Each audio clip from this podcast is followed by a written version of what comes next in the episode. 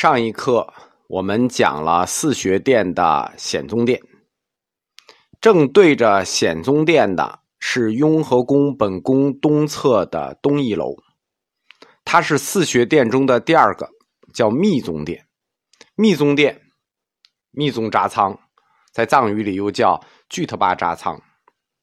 它主要就供奉着密宗的本尊，就藏传密教的本尊。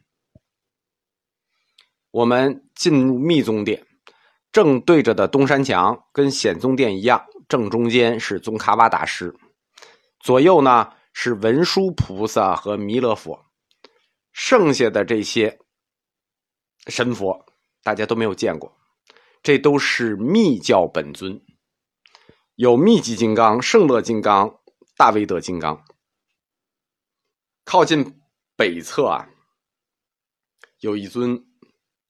对，靠近北侧有一尊单体的大威德金刚像，这尊大威德金刚像是雍和宫最重的一尊铜铸像，有六吨，两米多。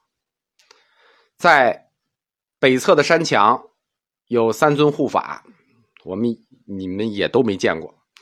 中间的叫四臂永保护法，又叫四面护法，他是圣乐金刚的化身。是修圣乐金刚法的一个不共护法，本尊和护法之间的关系，我们到鬼神殿再讲。我们就先介绍一下，北侧山墙中间的是圣乐金刚的护法，主要被噶举派所信奉。他旁边呢有一个骑羊的护法，叫达木赞。这个神呢别处没有，佛经上也没有，这是一个西藏本地的本土神。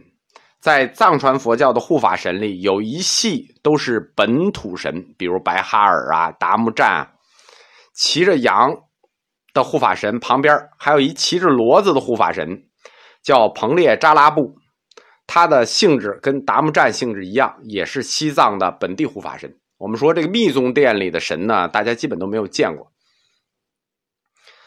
密宗扎仓的课程。理论上，如果按宗喀巴大师的书，就是《菩提道次广论》说，应该是由显入密，就是先应该在隔壁显宗殿学完了，再来密宗殿学。但实际上不是这样的，因为要这样的话，那就来不及了。那个殿毕业最年轻也五十四岁了，你再来学，你学不出去了。所以密宗扎仓，他上来学的就是秘密法，而且他学的理论的东西其实并不多。主要学的是实践，密宗扎仓学的主要是宗教实践、密教实践。因为如果按照宗喀巴大师说的说法，那边学制三十九年，这边学制十六年，两边加起来五十五年的学制，那密宗学店就没学员了，对吧？密宗扎仓呢分三个班它分三级，十五年，啊，十六，呃，对，十五年、十六年，它的初级班也是背诵经文。其实这四学殿的初级班啊，课程一样，有点像大学一二年级的通课，大家学的东西差不多。比如先学字母、藏文，然后正正体、草体，就是要背诵的初等经文也差不多。但是密宗殿它背诵经文的范围要求比较广，它的要求也相对低。你其他的殿啊，要求完全背下来，它要求就是。呃，能背差不多就行。白伞盖仪轨经、绿度母经、白度母经，这是大家都要背的经，就是四个学殿都要背的。这白度母、绿度母、心经、金刚经、白伞盖仪轨经，这是常规经都要背。他们多一些经，就是跟密宗殿相关的经，比如六臂护法经、法王护法经、大自在金刚经，它有几本特殊的经。密宗殿。他主要修习的是格鲁派的三大本尊，格鲁派实际有五大本尊，但在那个时代主要修习三大本尊。其实现在也主要修习三大本尊：大威德金刚、圣乐金刚和密集金刚。因此，密宗扎仓的初级殿，就是初级班想要升入中级班他要考这个，在这三大金刚里挑一个出来。